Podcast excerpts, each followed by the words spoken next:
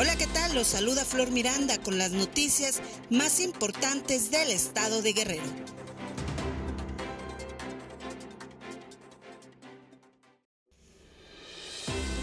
El titular de la Secretaría de Educación Guerrero, Heriberto Huicochea Vázquez, informó que existe la posibilidad de que el regreso a clases presenciales en todos los niveles educativos de Guerrero sea al inicio del próximo ciclo escolar 2021-2022, es decir, en el mes de agosto.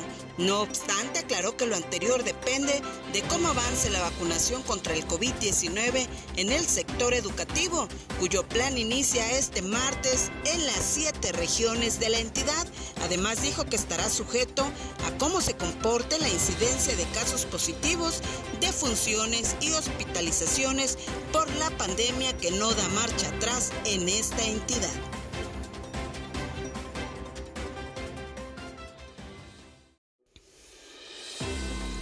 Integrantes del Frente de Grupos Vulnerables bloquearon la avenida Juan N. Álvarez, esquina con la calle Cristóbal Colón, justo en entrada del paso desnivel en el centro de Chilpancingo, para exigir al gobierno municipal y estatal la entrega de apoyos sociales. Alrededor de las 11.30 de la mañana los manifestantes se apostaron con sillas, bastones y andaderas en esa vía de comunicación que conduce al mercado de la capital, lo que provocó un intenso caos vial. Aunque el líder Silvestre Rodríguez Fernández no se encontraba con ellos, los inconformes manifestaron que hasta el momento no les han depositado su pensión a los adultos mayores y discapacitados, ni tampoco el apoyo a madres solteras.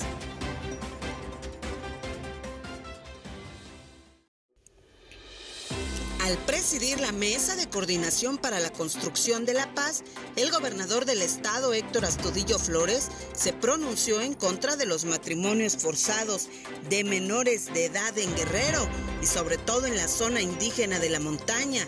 Esto luego de que la portada del diario de circulación nacional Reforma se publicara nuevamente un artículo sobre la venta de niñas en la montaña por montos de 40 y hasta 200 mil pesos o incluso a cambio de animales y cervezas.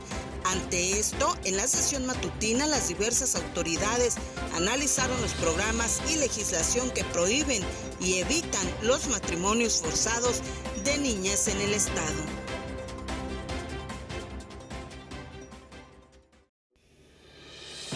El colectivo Siempre Vivos de Chilapa pidió al presidente de la República, Andrés Manuel López Obrador, que regrese la paz al municipio. José Díaz Navarro, titular de ese colectivo, señaló que ya es hora de que Chilapa sea considerada como lo que era antes, una ciudad de paz y tranquilidad. Vemos que no hay voluntad para que el colectivo Siempre Vivos algún día a corto plazo exista la justicia. Lamentó Hoy desafortunadamente sigue este grupo delincuente, los ardillos, apoderado de la ciudad y de las familias, de la economía y de toda la situación que ha devastado a esta región, dijo. Luego puntualizó que es complicado documentar el número de desaparecidos por el mismo dominio que hay de este grupo en Chilapa y otros municipios, además de que señaló que las familias entendieron que denunciar no lleva a nada bueno.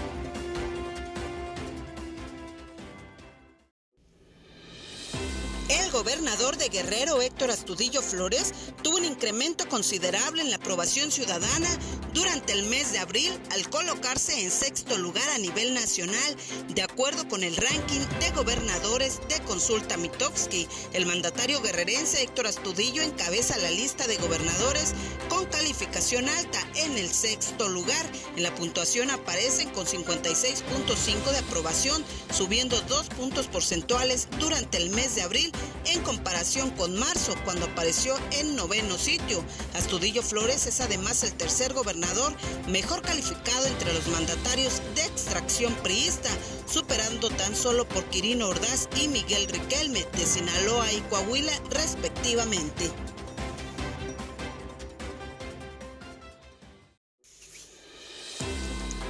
Ciudadanos de Cocula han reportado la desaparición de al menos seis personas en los últimos 15 días, entre ellos dos taxistas, por temor a represalias de parte de delincuentes. Es a través de las redes sociales que han dado a conocer esas desapariciones forzadas de ciudadanos, los cuales son en su mayoría personas jóvenes que se dedican a trabajar de manera decente, según señalan. Estas desapariciones son preocupantes, dijeron, ya que ese municipio está sumergido en la inseguridad.